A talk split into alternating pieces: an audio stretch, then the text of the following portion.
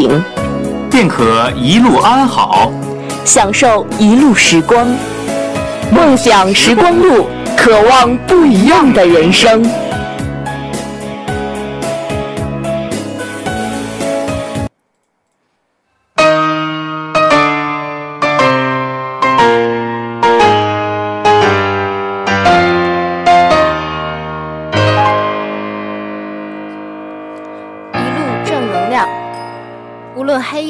漫长，总可以走到有白昼的地方。太热闹的日子看不到未来，太沉寂的日子过不去现在。别忘了答应自己的事，别忘记想去的地方。努力就没有到不了的明天。亲爱的听众朋友，大家好，欢迎大家来到一路正能量。在这里，总有一句话能感染你。我是主播郑文月。接下来，就让我们一起感受社会中那些感动我们的温暖正能量吧。九零后小伙捐献造血干细胞，挽救两岁患儿生命。他叫杨洋，在浙江，今年两岁，因为身患地中海贫血，生命危在旦夕。爸爸妈妈为他的病情操碎了心。他叫杨帆，淮南九零后小伙，国庆节刚刚结婚，正准备孕育自己的小宝贝。有自己幸福的家庭。二零一七年十二月七日这天，杨帆捐献造血干细胞，挽救了洋洋的生命。因为善良产生的缘分，让这两个遥隔千里、素昧平生的人从此血脉相连。心存善念，留下缘分种子。二零一四年八月十九日。在淮南市开展全市党员干部团员青年向习总书记点赞的跨国捐献造血干细胞的志愿者张宝学习。捐献造血干细胞采样活动的首日，众多党员干部、团员青年发挥模范带头作用，踊跃献血、采样。杨帆就是其中一个。采样结束后，杨帆想象着自己能够像张宝一样帮助别人。但是一直没有消息。二零一七年八月，杨帆接到一个令他意外的电话，骨髓库通知他与一名患者配型合格，征询他是否愿意进行下一步的高分辨配型和捐献。愣了几秒钟的杨帆这才想起来，自己几年前留取了样本。得知消息后，他既意外欣喜，又深感救人责任重大，当即答应下来。当时，正准备结婚的他，一边忙着筹备婚礼，一边还有单位忙碌的工作，两头忙得不可开交。他没有告诉任何人，悄悄挤出时间，一次次赶去高分辨采样、体检。他向其他捐献者咨询造血干细胞捐献前的注意事项，还专门抽空到红十字会与其他捐献者和工作人员面对面了解捐献知识，做好一切捐献准备。家人一律善良扫平隔阂。杨帆有个和睦的大家庭，一家老小几辈其乐融融。杨帆父亲是长子，杨帆是长孙，上辈老人正盼着早点四世同堂。因新婚不久，担心两家的长辈因为不了解造血干细胞捐献，可能会反对捐献。杨帆一直瞒着家人，打算先斩后奏。可后来得知捐献要请一周的假。他觉得实在不好隐瞒了，才告诉了家人。因不了解捐献，家人十分担心会影响杨帆身体。一些不了解情况的亲朋好友也纷纷反对，有的亲友还把在网上找来的一些负面消息发给杨帆父母看，父母免不了更加担忧，老人们更是一下接受不了。平日就十分孝顺的杨帆感到了很大压力，但他没有放弃的念头。一方面争取新婚妻子和父母的支持，一方面一次次和红十字会工作人员沟通，说出自己的想法和对策，耐心地向家人解释造血干细胞的捐献。杨帆锲而不舍的精神深深打动了红十字会工作人员，也打动了他的家人。新婚妻子是一位小学老师，通情达理，对杨帆的善举非常支持，帮着一起做父母的工作。母亲从事的是幼教工作，孩子是他一生最大的牵挂。当母亲得知对方是个比自己幼儿园的孩子还小的宝宝时，这深深触动了他那最柔软的内心。他反过来帮着杨帆做其他人的工作，父亲也被儿子感动，支持儿子的决定。杨帆做的是救人一命、救人一家的好事，我们再担忧也不能再给他增加压力了。希望能顺利捐献，双方都平安健康，这是一家人的通情达理。为了救别人的孩子，我们暂时做出点牺牲，我们的孩子往后推一推，这是这一家人的深明大义。因为善良，家人从疑虑到支持，单位领导、同事也给了杨帆很大的鼓励，这更加坚定了杨帆捐献的信心。顺利捐献，完成救人心愿。因家人无法去陪他，杨帆本打算自己一个人去合肥捐献，但家人十分放心不下。为了让杨帆能有个伴儿，中国好人造血干细胞捐献者史科主动到市红十字会请缨，希望全程陪护杨帆完成捐献。史科单位和全家也是大力支持，史科妈妈更是瞒着史科自己必须住院手术的病情，叮嘱儿子放心好好去陪护杨帆。史科走后次日，史科妈妈才悄悄住进医院手术。为了给杨帆鼓劲加油。史科找来了合肥的捐献者，大家轮流来探望陪伴杨帆。杨帆一直紧张的心情慢慢放松了，以最佳的状态等待救人的那一刻。在杨帆入院等待捐献期间，他为素未谋面的孩子买来熊宝宝玩具，写了一张充满父爱真情的贺卡：“亲爱的小宝贝，你好，首先为你的身体状况担忧。原本应该有个快乐美好童年的你。”小小年纪却遭到了病痛的折磨，叔叔在知道了你的情况后非常痛心，但上帝为你关上了一扇门，也同时为你打开了一扇窗，冥冥之中有一种缘分将你我连结在一起，能在千万人之中配型成功，我们都是幸运的。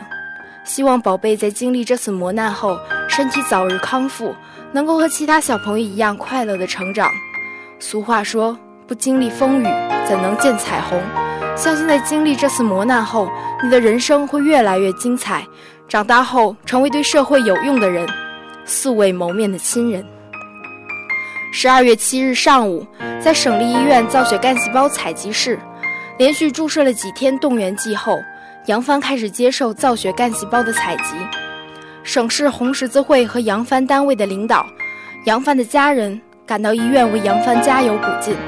来自合肥、黄山等地的捐献者纷纷来看望，或捎来小礼物，或发来微信祝福杨帆。温馨的场面感人至深。经过几个小时的采集，杨帆成功采集了九十毫升造血干细胞悬浮液。采集完的杨帆迫不及待地走下床，郑重地捧起那袋温热的生命火种和饱含深情的贺卡玩具，交到了孩子所在医院派来的传递生命的医生手里。拜托您了。代我给孩子问好，加油！当天，杨帆捐献的这袋悬浮液搭载飞机飞到患儿所在城市，植入患儿体内，手术一切顺利。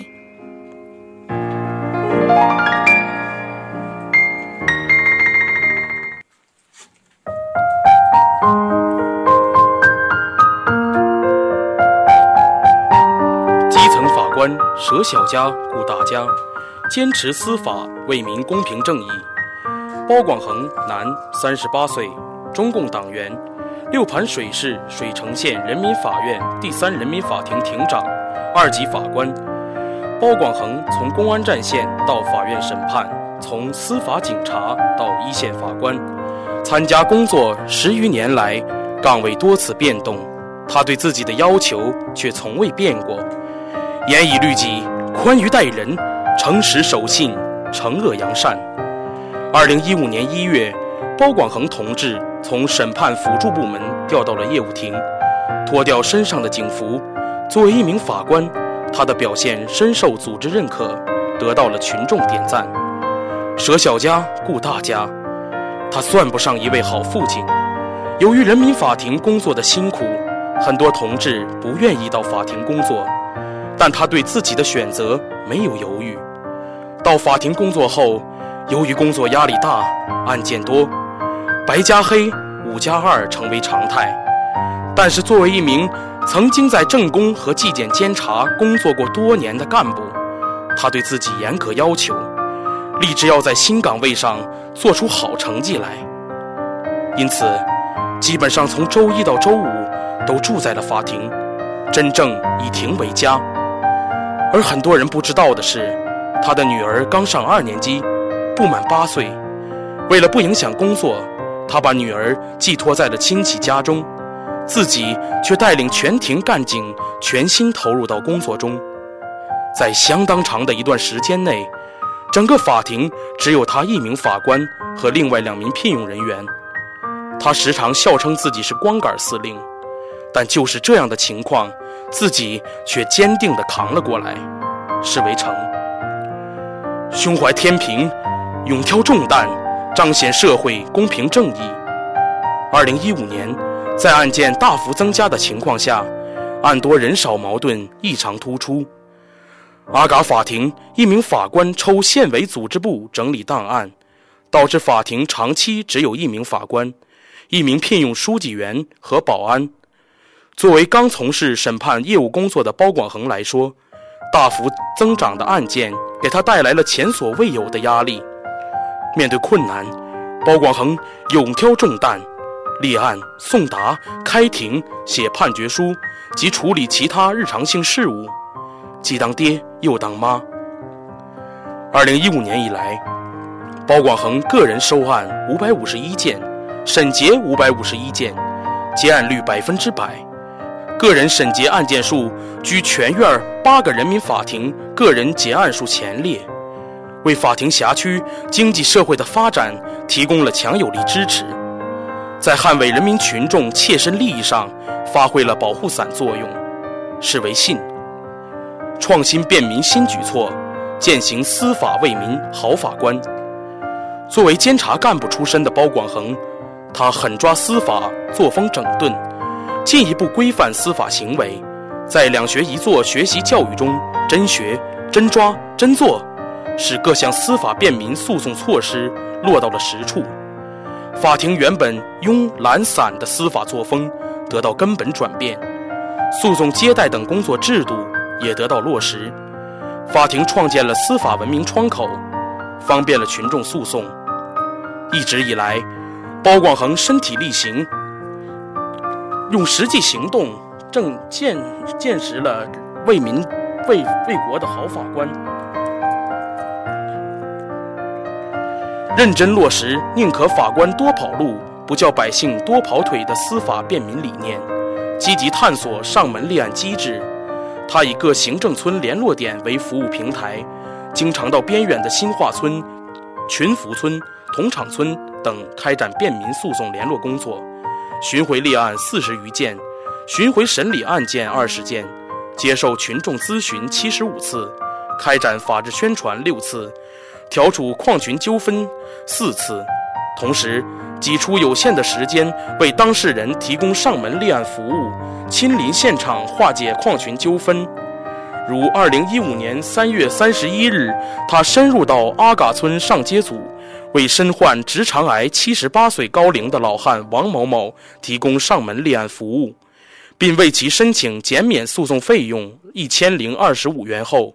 于四月二十七日成功调解王某某诉其儿子返还原物及不当得利纠纷两起案件，化解了贫困高龄老人与子女间的矛盾纠纷。二零一五年十一月十七日上午，阿嘎镇新化村部分群众民房受损，因怀疑是水城县阿嘎凉水沟煤矿采空区地质灾害引起，二十二户群众二三十人。到煤矿与矿方就房屋受损成因及赔偿等问题发生激烈争吵，部分群众冲进食堂与矿工争抢碗筷吃饭，差点发生肢体冲突，矛盾一度激化。包广恒接到该村便民诉讼联络员的信息后，立刻赶赴现场平息事态，通过释法说理，于当天达成了。煤矿委托有资质的权威机构对民房受损成因进行勘测后，再进一步协商房屋受损补偿事宜的意见，避免了一触即发的群体性事件的发生，缓和了矿群矛盾，维护了社会稳定。为感谢，煤矿给法庭送来了给企业排忧解难、为企业保驾护航的锦旗，便民诉讼受欢迎，有新意。二零一六年三月，包广恒同志被六盘水市中级人民法院授予个人三等功，这是对他个人工作的最佳褒奖。而他也围绕司法为民、公正司法这一主题，身体力行化解社会矛盾，竭尽全力维护公平正义，努力实现着让人民群众在每一个案件中都感受到公平正义的伟大目标。他用行动树立了人民法院良好形象，践行了人民法官为人民的铮铮誓言。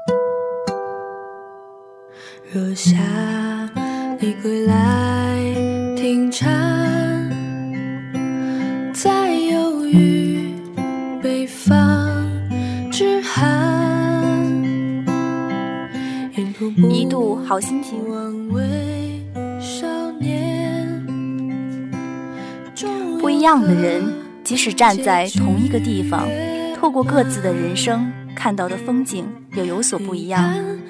不乱于心，不困于情，不畏将来。这里是一度好心情，我是主播庞占宇。愿这里的文字能够温暖你的心房。亲我一份懂得，漫步于红尘。这世上，我们每个人都是红尘俗子，食人间烟火，走尘世道路。但就是因为怀揣的心情不同，追求的目标不同。踏出的步点不同，所以导致旅途的剧情也不同。生命的色彩不同，人生的意义更不同。其实，每个人的人生犹如一叶舟，承载有限，它载不动太多的物欲和虚荣。我们每个人的人生之舟，都需要自己来掌舵，自己来掌控。若能做到心宽。则天地也能被心所容；若能做到心纯，则万物皆能为我所歌。人生旅途总有喧嚣、纷扰、挫折和磨难，但是只要我们轻握一份懂得，便能让自己远离纷扰，给自己一份宁静，远离痛苦和烦扰，悠然漫步于红尘的每一个季节。懂得是跌倒了依然会选择站起，失败了依然会选择重来，受伤了依然会选择坚强。懂得是被伤害了依然会选择宽容，被误解了依然会选择原谅，被仇视了依然会选择理解。懂得是在黑暗中依然不迷失方向。在生死关头，依然不乱了方寸；在灾难包围中，依然会微笑前行。张爱玲曾说过，在这光怪陆离的人间，没有谁可以将日子过得行云流水。但我始终相信，走过平湖烟雨、岁月山河，那些历尽劫数、尝尽百味的人，会更加生动而干净。时间永远是旁观者，所有的过程和结果都需要我们自己来承担。是的，人生是一场修行，如果懂得，我们就不再走入误区，走入错误的深渊；如果懂得，我们就能少犯一些错误，少走一些弯路，少经历一些痛苦。如果懂得，英雄将不再悲叹末路，美人也不再感叹迟暮。如果懂得，我们就能明白，春天不只有春天的慵懒，还有百花的盛开；夏天不只有夏日的炎热，还有生命的奔放；秋天不只有秋的萧索，还有秋实的收获。冬天不只有冬天的苍凉，还有冬景的纯美。如果懂得，我们就能明白，有些爱必须深藏，有些人应该去原谅，有些事也不必再纠缠不放。若我们懂得，便可美丽了流年，诗化了季节，斑斓了岁月。命里有时终须有，命里无时莫强求。愿我们轻握一份懂得，怀着博爱柔软的心，走过每年的山高水长，尝尽人间的百味和烟火，守望生命如初的美丽，在似水的流年中，青衣一袭梦的斑斓，让爱溢出，淌成温暖。许岁月静好，永远微笑向暖。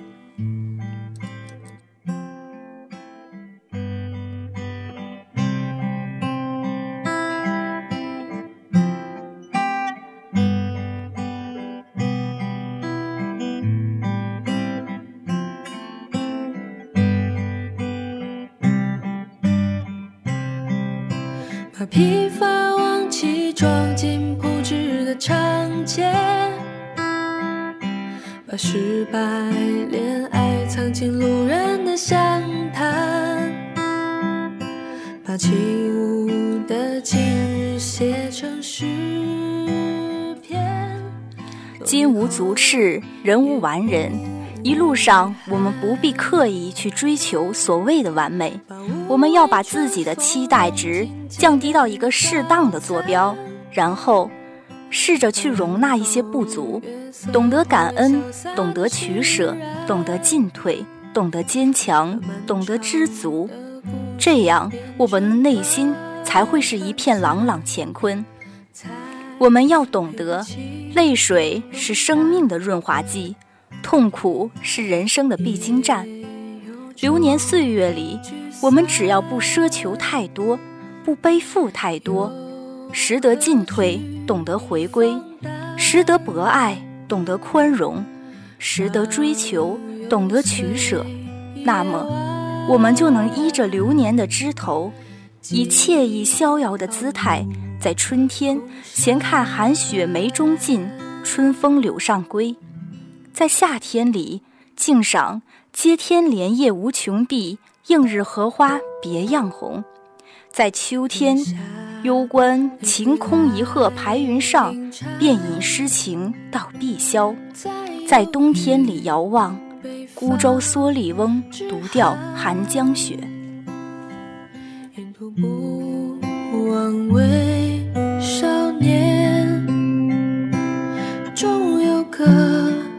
结局圆满。你看，顽皮细雨照耀过远帆，修理过小店，某处忽明忽暗的灯盏。你听，江水流过人家，吵着要上岸。你去过烟花三月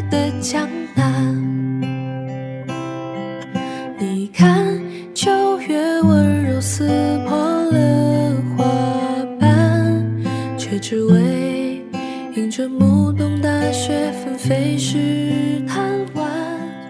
你说，比海更宽的是天空，比天空更大的是人的心灵。放弃了烦恼，才能与快乐结缘；淡薄了名利，才能步入超然的境地。若懂得，有些东西即使失去了，也是拥有；若懂得，哪怕山穷水尽疑无路。也照样能柳暗花明又一村。若懂得，我们就能安然走过红尘四季，闲庭信步，笑看花落花开，携一份春的明媚，踩着精彩的旋律，在时光的温润中轻轻走过。赠人玫瑰，手有余香。让我们轻握一份懂得，怀一颗无尘的心，与花香相拥。与时光对饮，将平淡的日子梳理成诗意的风景，以淡定从容的姿态，轻舞翩跹于烟雨红尘之路，悠然泛舟于生命的潮水之上，飘扬幸福的旗帜，拨动生命的船衣，一路踏歌，一路微笑，去领略人生的别样风景和美丽洞天。才配得起勇敢，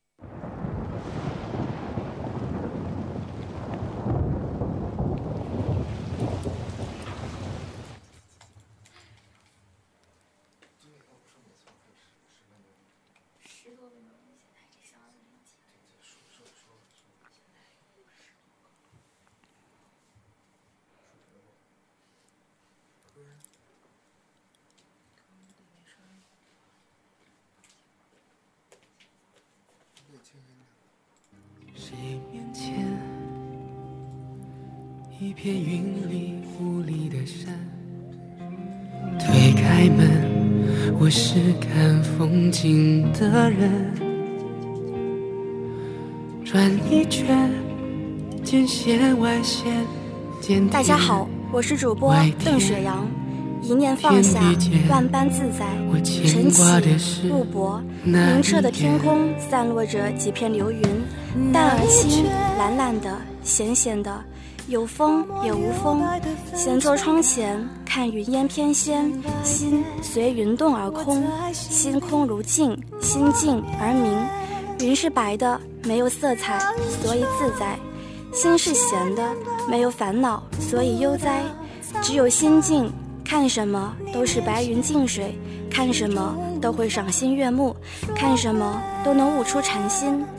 万象由心生，喜怒由心定，不念于情，不困于心，心无挂碍，惬意悠然。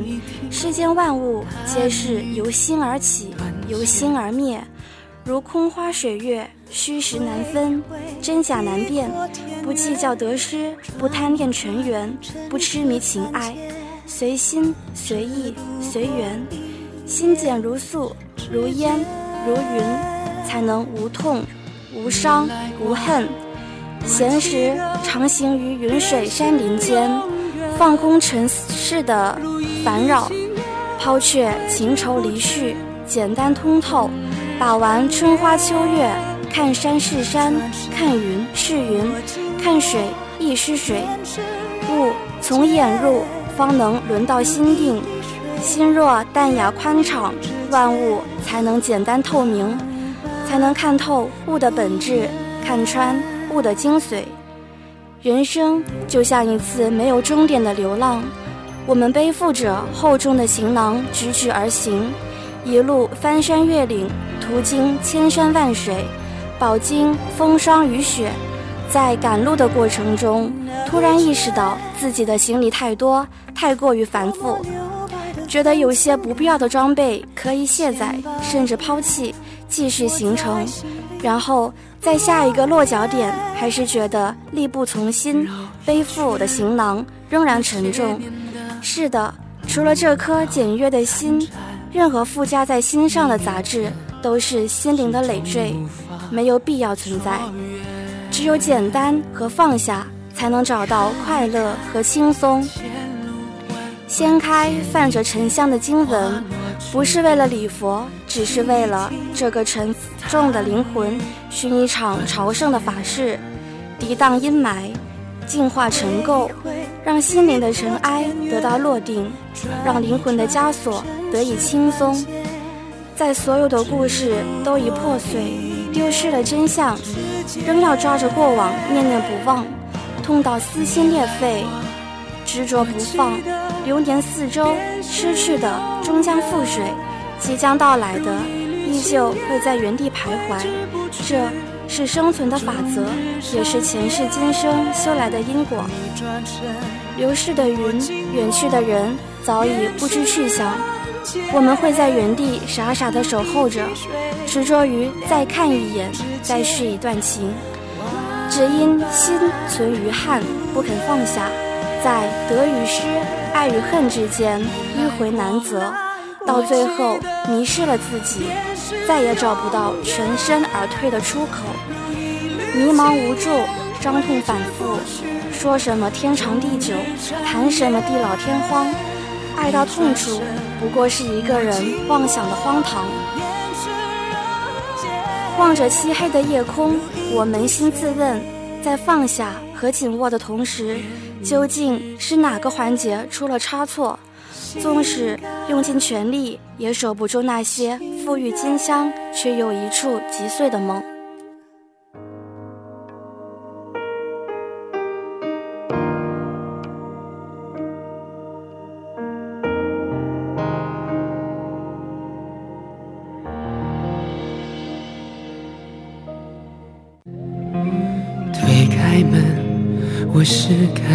曾经的人，转一圈，见线外线，见天外天，天地间，我牵挂的是那一眼。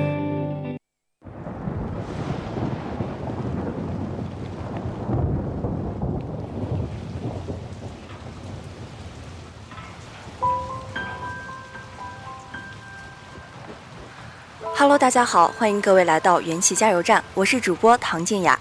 今天我们为大家推荐的影片是《无问西东》，气势为气势为先，文艺七从，立德立言，无问西东。影片的开头是张震演的张果果，一个广告公司的中层员工，尔虞我诈的职场让他变成了权力斗争的替罪羊，被公司开除。尽管他顺利成为了另一家公司的经理，这场弱肉强食的战争却并没有放过他。影片采用了穿插叙事的表现手法，所以时间线是由近及远，再由远及近，最后交织交错。影片中一共给我们描述了四场不同时间节点的故事：二零一二年的张果果，一九六二年的陈鹏、王敏佳和李想，一九四二年的沈光耀，一九二四年的吴林兰。开始以为是四个毫不相关的故事，后来才发现，正是二四年的吴林兰教会了四二年的沈光耀要去做自己真正热爱的事情。四二年的沈光耀是六二年陈陈鹏口里的晃晃叔叔，也是陈鹏教会了李想逝者已逝，生者如斯。所以最后李想用自己的生命救了张果果的父母，这一来因果轮回便是百年。影片的基调是由泰戈尔1924年访华时在清华大礼堂的演讲奠定的。他说：“你明白你自己的心吗？”正是这一次演讲，让吴林兰开始重新思考自己的人生。吴林兰自入学以来，国文和外语总是满分，但物理化学却常常不及格。校长梅贻琦找他谈话，问他：“你文化课这么好，为什么不学文科，却非得坚持选择实科？”吴林兰的回答没有让我意外。因为就算是现在，可能还是有很多人和他是一样的想法。老师吴严肃地回答说：“出色的人都学实科，所谓实科就是现在的理工科。”接下来，校长说了本部电影中我最喜欢的一段话：“人把自己置身于忙碌当中，有一种盲，有一种麻木的踏实，但丧失了真实。你的青春也不过只有这些日子。”什么是真实？你看到什么，听到什么，做什么，和谁在一起，有一种从心灵深处满溢出来的，不懊悔也不羞耻的平和与喜悦。最后，校长让吴自己考虑转系的事情。在听完泰戈尔的演讲之后，吴便开始远离人群，独自思考。最后，他从思索生命意义的羞耻感中释放出来，因为像泰戈尔一样卓越的人物也会花时间思考这些，并且也觉得这些是最重要的。你的衣衫破旧，而歌声却温柔，陪我漫无目的的四处漂流。我的背脊如黄酒，而你却微笑摆首。把它断成整个宇宙。你与太阳挥手，也同海鸥问候，陪我爱天爱地的四处。沈光耀出生于一个富人家庭，为了求学，家里送他来昆明的西南联大念念书。铺天盖地的日军轰炸中国城市的新闻，让他萌生了想去当飞行员的念头。得知此事的沈光耀的母亲对他说：“我怕你还没想好要怎么过好这一生，命就没了。”亲情暂时打消了他的这个念想，但后来他亲眼目睹了日军飞机的轰炸，那一个卖米线的孩子用呜咽着说完了人生的最后一句话：“妈，对不起。”在家庭和国家面前，他选择了去当飞行员。他冒着被敌人追踪的危险，开着飞机将粮食撒向贫困的村庄。飞机在空中摇摇晃晃地飞着，所以他被称为“晃晃叔叔”。如果故事的最后他没有开着飞机冲向敌人的战舰，没有放弃自己的生命，只为了战役的胜利，他的人他的人生估计是另外一番景象。这一段中，我最感动的是那句：“这世间不缺完美的人，缺少的是从心里往外的真心。”正义、无畏、同情，以及沈光耀牺牲前呢喃的那句“妈妈，对不起”。王敏佳的生活本是灿烂的，她长得漂亮，曾经给毛主席献过花，所以每年都去天安门广场和毛主席像合影。在一家中医院工作，她有两个很好的朋友李想和陈鹏。敏佳原本快乐简单的生活，却因为一个小插曲，却发生了翻天覆地的变化。敏佳为了帮助被师母欺负的老师而写过一封谴责的信件，最后被师母识破后到医院打闹，最后还被查出和毛主席的合照是假的事情。一心想去支教边缘的理想，并没有帮助敏佳解释，任由敏佳被审判关押。更讽刺的是，敏佳的批斗会和理想的支教仅隔一墙，仅一墙之隔。但李想却不知道敏佳被人大骂后，最后昏死过去。师母以为敏佳死去之后，突然变现出一种无畏和超脱，最后跳井自杀。师母其实是一个被情困了一生的人，她深爱着她的丈夫，以至于跳井前的那一刹那，她看到的是她和丈夫在门前一起拉手风琴的景景象。她供丈夫上完了学，无奈丈夫变了心，想要悔婚，她便去学校以死相逼。最后，丈夫妥协与她结了婚，但从此以后，丈夫视她如仇人。不知道在目睹她跳井的那个瞬间，那个老师是怎样的一种心情？焦虑还是懊悔？陈鹏从千里之外赶回来，却只看到了死去的敏佳。